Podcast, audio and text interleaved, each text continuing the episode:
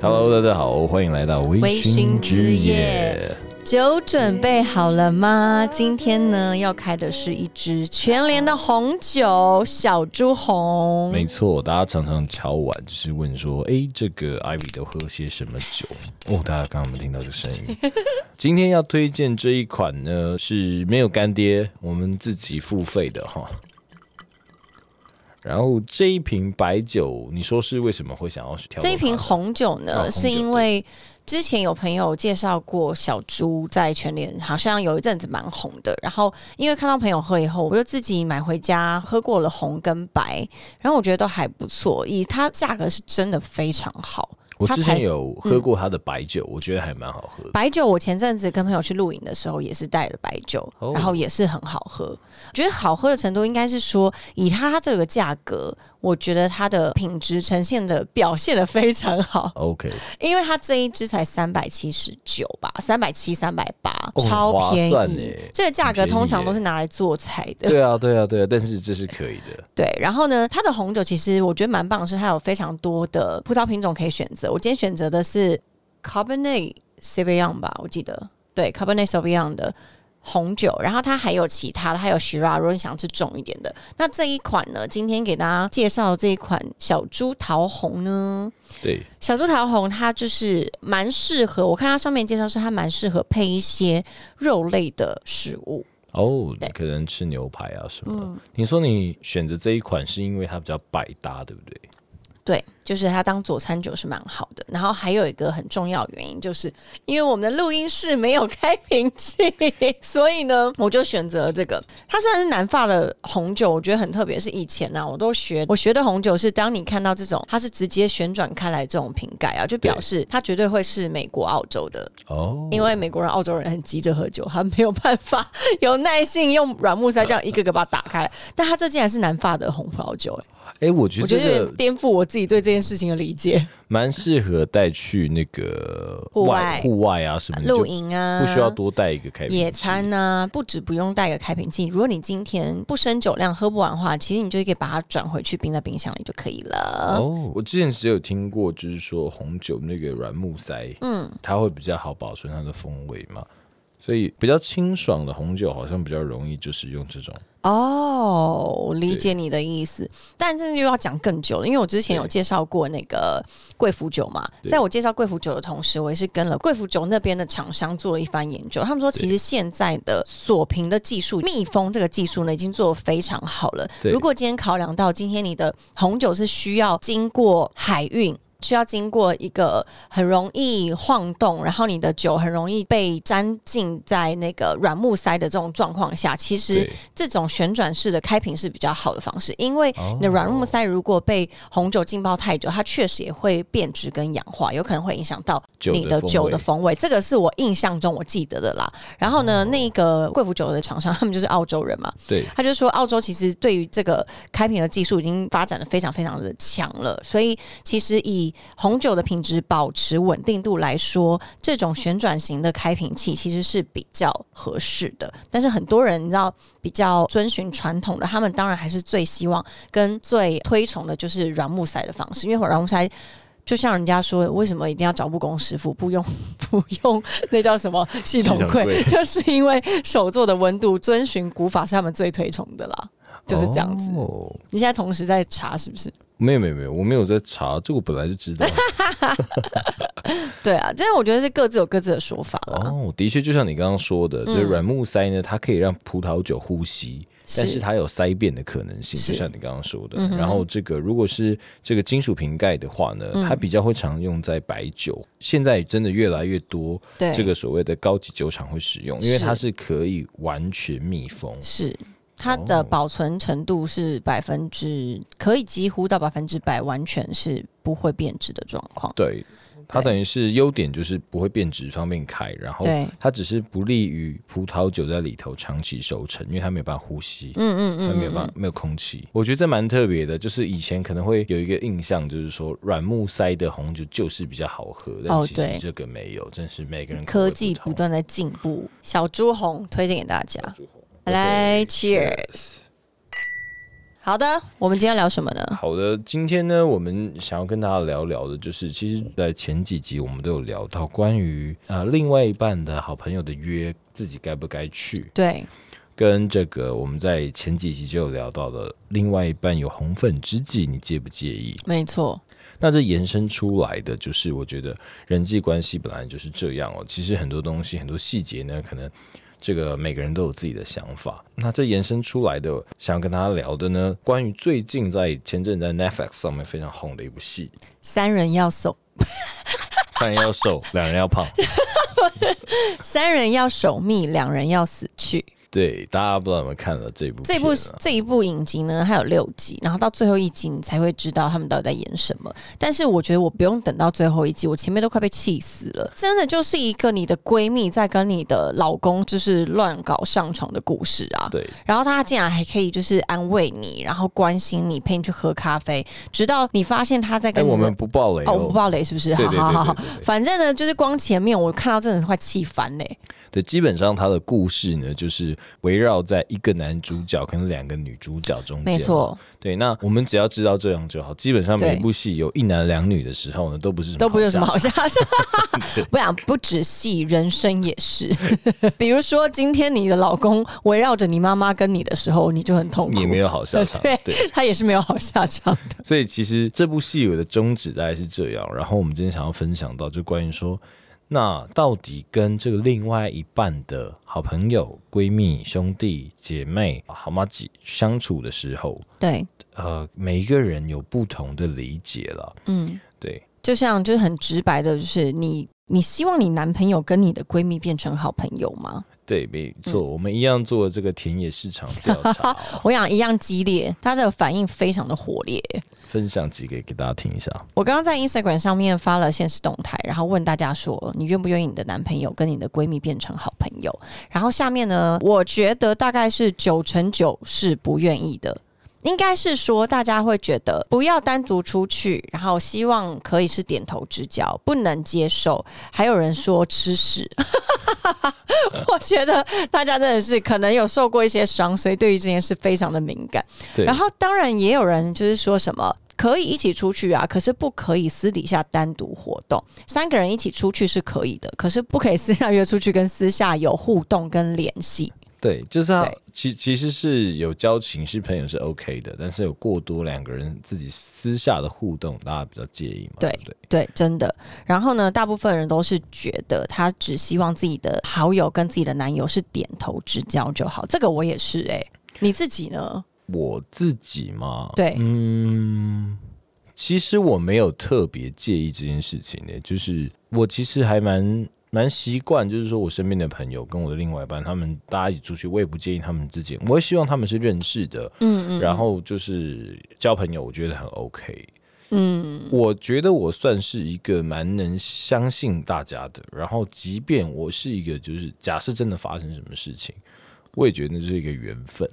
诶、但当是然，当然我嗯不希望，然后我也相信，但是我必须要说，过去也有发生过的，就是说自己的好朋友跟另外一半，然后后来变成他们的很好的朋友，对，然后他们就是很好的朋友，完全不是说大家想象的什么很狗血的剧情，嗯嗯嗯没有就好朋友。嗯，那这个经验让我比较不习惯的就是，我觉得会发生一个叫做生活圈的分割，是我比较后来很不习惯的。就比方哦说，他原来是我的好朋友，然后可能我们两个会约去，我自己这一群朋友可能会约嗯去看电影啊、吃饭也好，嗯，那他也本来他有他的生活，对另另外一半的生活圈。当当大家玩在一起后，假设他们约出去没有约我的时候，你说在你们还在交往的时间吗？没有就可能分开以后了。哦，分开以后，就算在一起的时间，也有可能，比方说我有事啊，我可能要工作啊，然后他们他们自己大家出去，也不是单独出去玩哦。嗯哦，是还有大家跟其他的朋友一起，是大家一起出去玩，啊嗯嗯嗯嗯但是你就会有一种生活圈被分割。就比方说，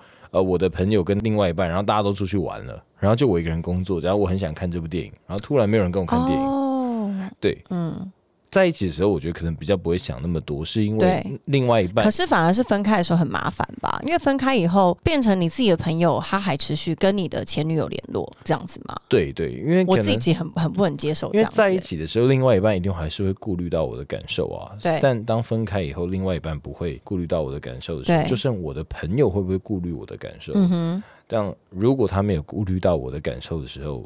其实那种感觉就很难受啊。你就会觉得，嗯，到底现在是那我但有个问题，对那我有个问题，今天如果你跟你的好兄弟的女朋友是好朋友，但是你的好兄弟已经跟女朋友分手以后，你还会持续跟这个女生有好的关系吗？我可能就不会再跟他见面啊什么的，对对对，不会有特别再去联络。啊所以也是你跟你的朋友的女朋友一定会保持一个距离嘛，对不对？因为这样的距离，你才有可能在他们分手的时候，你就不跟他们联络啊。我觉得这算是大部分一些男人的不成文的义气吧。嗯，我觉得女生也是哎、对啊，但是很多呃，应该是说也有这一派是觉得，其实分手有什么大不了？我们本来就是都有大家都是朋友啊，就是对啊你们分手，我跟你又没有什么情感之间纠葛，我还是可以跟你当朋友。甚至还有很多人是可以，比方说他跟另外一半分手了，然后过了很久，他跟自己好兄弟在一起，他也很 OK 的，还是很多人你可以 吗是这样啊？我可能无法哎、就是我这一定无法，你何必想？可是不是？可是这种无法，我是讲，假设真的过了很多年，可能五哦年那就是十年缘后分呢啊，就祝福他们。对，可是心里其实还是不舒服的。嗯，会吗？我觉得其实过了好久以后，我就完全不会在意耶，我会希望他们幸福，但我会希望，不要在你面前幸福 因为你会觉得很奇怪，你的回忆会不停的勇士就奇怪的交错。对，你会有点错乱，哦因为你可能跟你好兄弟有曾经可能一起把妹的回忆，然后嗯跟前女友可能有一起出去玩的回忆，然后对突然两个回忆撞在一起了，嗯哦哦，你就觉得对很对奇对对妙。对。对，然后你可能曾经跟你好兄弟抱怨过他的事情，诶，突然怎么好像但整是个我我觉我觉得得关坊系变得太间复杂坊间有非常多这种复杂的关系耶，我觉得尤其是学生时期，对因为学生时期的时候，大家其实都不知道为什么莫名保有着一个非常开放的态度，就觉得大家都可以是朋友。我真的身边看过蛮多经验，真的是他们是互相交换女友了耶。最后最后的最后，他们交换女友，然后大家还是各自安好，就是还是可以一起出来玩的。对啊我，真的觉得哦，真的是颠覆我三观呢，就因为很很很大方，不能说大方，我觉得是我大觉家得的是价值观不太一样。对价值观不太一样。其实就像我们一开始聊的说，我觉得有时候男女生会不一样的是，女生她好希望自己的男朋友可以跟自己的姐妹们好好相处。但是男生是不是觉得其实没有无所谓，其实不好也没关系，就是不一定真的要融入。这其实就是我看完这个市场调查的时候，我有一个对疑问哦，就是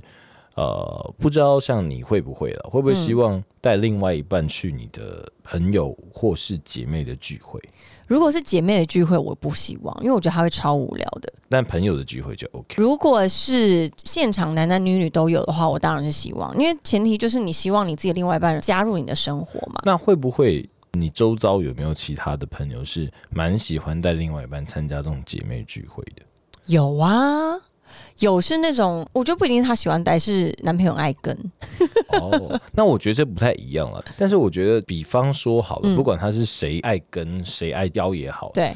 呃，如果照刚刚那种市场调查，基本上大家都不太希望自己的另外一半跟姐妹变得太 close。但是对，这么亲密的情况下，但是当他去了，就像你说的、啊，去到聚会他不能干嘛，就变得很无聊，对。然后又要一直花时间去这个聚会。其实你点到这个，我觉得我们女生真的是蛮难搞的，就是有种哈、我当然希望我的男朋友跟我的姐妹们变好朋友啊，但能多好， 最好不要多好，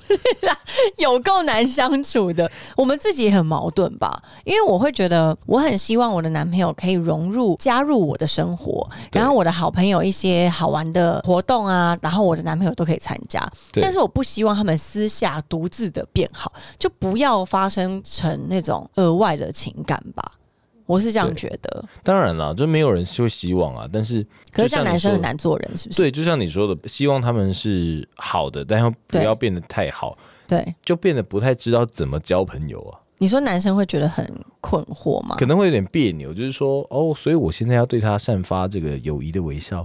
但是我不但要是跟他讲我话，又不能太多，对，这样看起来更暧昧。嗯，你好 啊，嗯，哎挑一下 眉。你要去洗手间吗？哦，我不能说太多。哦，但是嗯哼，没 事，你哈没事。哎、你要喝水吗？自己倒。那我问你，哎，对对，我觉得就像你刚提到这种呃小举动对，有些男生他会觉得，因为我可能是现场的唯一一个男性，好了，我帮女生。服呃务啊，服务是一个有些男生会觉得这是绅士的行对为，但有些女生会吃醋。或是我觉得也不一定是在场唯一的男性，就是对，如果是我的话，我可能会觉得，假设我一起去到另外一半的姐妹的聚会，我会嗯希望、第一个是可能我平常的习惯，对第二个是你也会希望说，哎、不要让自己另外一半这个漏气，当一个称职的好男友啊。对，然后你哎帮大家服务啊，哎对他你们聊天的时候，哎谁的酒杯空了，谁的水杯空了，嗯嗯嗯哎、嗯谁需要卫生纸，因为你很无聊嘛，自己在旁边，所以其实你会 是有这么服务性。你可以因为没事做最可以发现的，然后但是你做了的时候，诶，就会变得很尴尬。你干嘛特别拿卫生纸给他？你是不是一直看他？不是，我真的很无聊。哦，对不对？这样这样我这就样说子这样的细节，你会有点点不知道，哎，我现在该该怎么办才好？了解。可是我觉得，如果今天我反而会开心哎、今天如果我跟姐妹的聚会里面，然后不巧的我男朋友他必须要在现场，对，然后他可能就是很能够照顾大家，我觉得是一个非常暖男的表现，对我会觉得很棒，因为你就可以看得出来，他不是大小眼啊，他是对每一个人都是一样的。他当然，如果他只对 A 一直问他说你冷不冷啊，饿不饿啊，吃不吃辣啊，或是哎、我记得你上次说你最喜欢吃什么甜点，我当然怒啊，你记他那么多东西干嘛？你是不是对不说对你生日快到了？我有订对了个我今天还餐巾带了 带带了一个礼物送给你。 对啊，我会觉得那当然是那种过分的关心就不行。可是如果他是他是那种大家都 OK，就是对对每一个人都会有照顾到、关心到。那个我觉得就非常棒，那就是标准男友的表现。反观之，我觉得男生应该也非常能够接受自己的女朋友，她可能在一个聚会中，她很能够融入你 Handle handle 跟很能够融入你的兄弟们的话题吧。对，对啊，但是我自己啦，我本身其实我一直都觉得，如果是好朋友，嗯然后大家玩在一起是 OK 的。嗯但是比方说男性比例过高，就像之前那一集我们前面提到好朋友的聚会那一集提到的，对对对其。实我觉得男生并没有特别特别需要希望另外一半跟其他自己的好兄弟打成一片，或是变好朋友，这真的就是跟我们想象的不就一也样。不需要去 handle，你什么都不用做，你嗯嗯，其实根本就不用来，因 为男生聊的话题没营你养。怎么这样子啊？根本就不用来。不是因为第一个是我觉得。我刚刚有想到，是因为我觉得男生跟女生们一起在做的活动不太一样，女生可对能会聊一些最近的心事啊，然后哎、而且喝咖啡聊天、啊我忽然想，到，我们会很喜欢男，就是男朋友一起加入，是因为有时候是姐妹的困扰跟男朋友的困扰，然后我们希望自己的男朋友也给一些意见，哦，对不对？这是合理吧？但是男生不太会发生这样的事情。男生不会说，哎、最近我兄弟他把不到一个女生，因那为你要不要给他点意见？男生是少数，我觉得有极大少数才会把自己的这种感情心事去分享的。没错，比方说，真的是很好的好兄弟，一定假设你最近可能感情生活出现什么，嗯或是工作出现困扰，我觉得大部分都是两三个好兄弟，嗯，然后约出来喝酒聊对天，对，或是打球的时候在旁边聊，不太会一群人，什么五六个，我觉得就太多了。嗯嗯嗯，嗯不太会在大家眼前去讨论这些事情，去嗯这么真情扒开自己，对。所以没有作用。所以其实男生会觉得自己的女朋友也不需要跟自己好兄弟变成非常的熟识，对不对？因为其实没什么必要性啊，嗯就是我现在突然想不到有什么需要这的，真的男女生的想法都很不同哎、因为男生大部分可能就聚在一起打电动、喝酒、打球，然后做事情都是讲一些废话。嗯今天可废是话很常在一起的，应该是说你的女友很常跟你一起相，就是你们很长时间接触，然后你跟你的朋友也很常接触的话，其实两个人的关系都迟早会变成好朋友的吧？你的女友跟你的兄弟，对啊，这就是我刚刚应该说你的我底线在哪里我？这就是我觉得今天讨论的话题对，就是说。当你这个相处的时间都是在公开场合越来越久的时候，本来就会越来越熟识。对对这时对候。底线在哪里？底线在哪里？因为其实我们今天要跟大家聊的是，因为我们除了看到这个《三人要守密》这个电影之外对，我们身边也有一些朋友，他们就是很明确的，就是因为我们以前有聊过这个话题，对就是对于自己的好朋友跟自己的另外一半，他们之间的关系怎么样去拿捏？有一些对朋友他真的就是死踩住自己的底线。他对就是完完全全，你最好不要跨过我这条线。对，你今天有什么任何的问题要问我的男朋友或老公，请经过我。对我就是那个守门员。即便没有暧昧，就是即便没有我们算是暧昧完全没有暧昧，没有对奇怪情愫，对对就对。只是不希望你直接跟我的另外另外一半去做联系联系。然后呢，也有朋友有另外一派是那种都可以啊，无所谓啊。我觉得大家都是很公好开朋友透明的好随便朋友，对你有问题你直接问他就好，不要来透过我麻烦死了。然后呢，今天我们跟制作人，我们今天在聊这个话题的。我们就因为我们很常就是波斯抽检，想说为什么男生会这样的，为什么女生这样，或是为什么他这样子的想法动背后动机是什么？其实对我们后来发现，蛮多的介意的点都是因为性别的关系。对，我觉得分成两个层面，一个就是吃醋，我对们最大的中心点；嗯第二个就是在分寸上，但这个嗯分寸其实我觉得归根究底还是在吃醋的问题。对，应该说异性，所以会容易吃醋。而且这个吃醋不是觉得这两个人会有可能发生情感关系，而嗯是可以避掉让自己吃自己朋友醋的机会，我们就完全避掉。对，，因为另外一半面对其他异性的时候，你没有办法避掉所有的可能性。假设他自己的朋友，嗯嗯嗯然后你吃醋跟他撒娇，你会觉得很自然，就你不要跟你那个女同事这么好之类的。嗯但如果是自己的朋友，有时候你说出我会你觉很得尴尬有点别扭。会觉得你很小气这样子对，然后我又觉得觉得可自己能不会嗯大气。对，然后可能男生又会说啊，不是你介绍我认识他的啊，他是你朋友，我现在不对他好一点，那你要觉得他跟你说你男朋友很小气吗？很怪吗？对我觉得是大家能避开这样的这种场面是没有必要的嘛，所以对，那样的东西如何去抓这个准，我觉对得蛮重要的。但我们也觉得很有趣的是，其实同性的时候就不太会有这种问题。对，因为你就没有吃醋这种问题啊。对，今天当我的一个男生的好朋友来问我男朋友可不可以帮个忙，我有时候觉得不要问我，你直接去问他。对对对，就不要烦我，你干嘛？反而是你干嘛烦我啊、所以其实真的就像我们说的，我们对于情愫的发生都是会有一点不安全感的，因为这些事情有可能是我们曾经经历过的，男女之间很容易发生情愫，也有可能是听别人的一些经验，对默默地造成我们自己心里当然也有吃醋，一定是会有吃醋的对这个情绪在里面。那我们就在讨论说，那你到底要如何拿捏这个分寸？对，你之前不是说这个以前有一些奇怪的例子，比方 说， 哦，自己男朋友的好朋友，对，他真的是对于我或者是其他他的好兄弟的女朋友们都过于的关心。今天如果啊真的天冷的时候，他还会多帮我带一件外套，然后真的超酷的，我都会觉得，嗯，我你是说帮我帮我带外套吗？他就真的还会说，哎、小薇是不是会比较容易怕冷？啊，我帮他带一件外套什么的。但我觉得，超你今天酷如果的你今天是那个呃男朋友的话，你会怎么感受？我会直接跟他说不用我有带啊，你干嘛带他的啊、对，真我的可能是在前两次就会这样讲，然后如果他过多次数关心我另外一半的话，嗯，哦我可能就不会跟他当，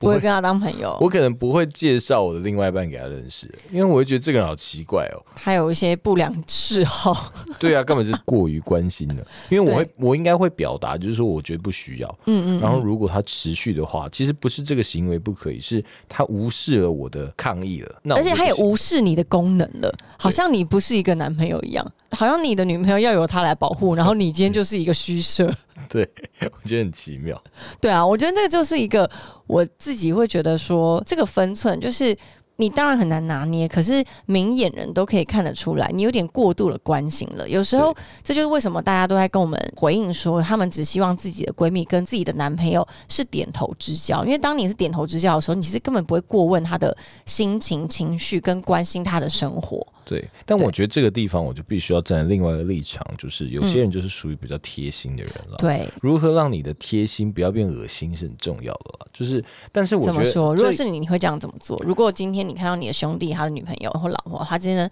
你们一起出游的时候，他冷了，我可能看到他冷，然后我可能会提醒我的朋友，哎、你记得帮他带个外套哦。嗯，我可能会跟他讲，然后我也不会直接跟那个女生讲，没错就我一定是直接跟我朋友讲说，哎、你记得帮他帮人家带个外套。对我觉得还是有可能会对方觉得你很鸡婆，多此一举。对，但是我觉得这没有办法，就是你如果是一个会喜欢照顾人家，嗯然后会有这样想法的人，你也我觉得也没有必要去隐藏自己的样子，对，对，啊然没后。错，但是你如何不要让自己觉得自己做错事情啊嘛，也不要让你的好朋友觉得尴尬，觉得多虑。对，或是你简单一点，比方说你出门的时候，你就自己说，哎、帮我拿一下外套，哎、你不用拿哦。哎然后他可能说我不会冷啊，所以你你就顺便帮他带一件啊，嗯，嗯就嗯比较比较委简单婉的对比一较个嗯自然的方法，不要很刻意的说，哎、你女朋友会不会冷啊？ 啊，你要不要帮她带件？我怕她会冷啊，你不带我带哦，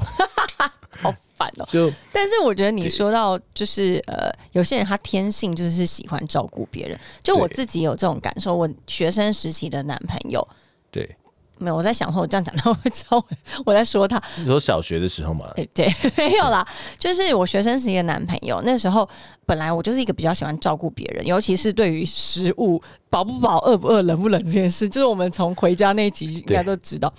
那时候就是可能我帮我男朋友煮了一碗面，然后呢晚一点时间的时候，他的好朋友也跟着回来宿舍了，对然后我就问他说：“哎、这么晚下班没吃饭，那我帮你煮一碗。”对那时候我男朋友就不开心了，他就觉得你干嘛做这么多？他觉得我的女朋友只能煮面给我吃，然后对不可以煮面给别的人吃，所以他就对吃醋了。但是那一次我一开始是有一点点惊讶，我觉得你怎么那么小气啊？人家肚子饿，我帮他煮东西有什么差？我觉得这就是两个人的这个习惯不同了。一个人对于你来说，这个是你很日常的善意，对，那就像我照顾我姐妹一样，对肚子饿了我就问她要不要吃东西，那你饿我煮东西给你吃然。后对于他来说，可能他不是会做这样事情的嗯人，嗯嗯嗯嗯，他的角度看起来，这就是多余的善意。对对，那我觉得这个东西真的就是每一个人抓的不不一样。对，我觉得我们可以在下集的时候跟大家聊聊，说你要怎么样去抓这个分寸，然后大家也可以去想想自己曾经是不是那个有一点点没有注意到另外一半的情绪，然后你们对之间有没有这样的争吵过？对，就是每一个人不同的这个感受不一样啊。没错，对没错，没那我错。们下一集一起来聊聊每一个人的对于另外一半、对于相处之间、对于自己心里面感受的部分。我们下次见，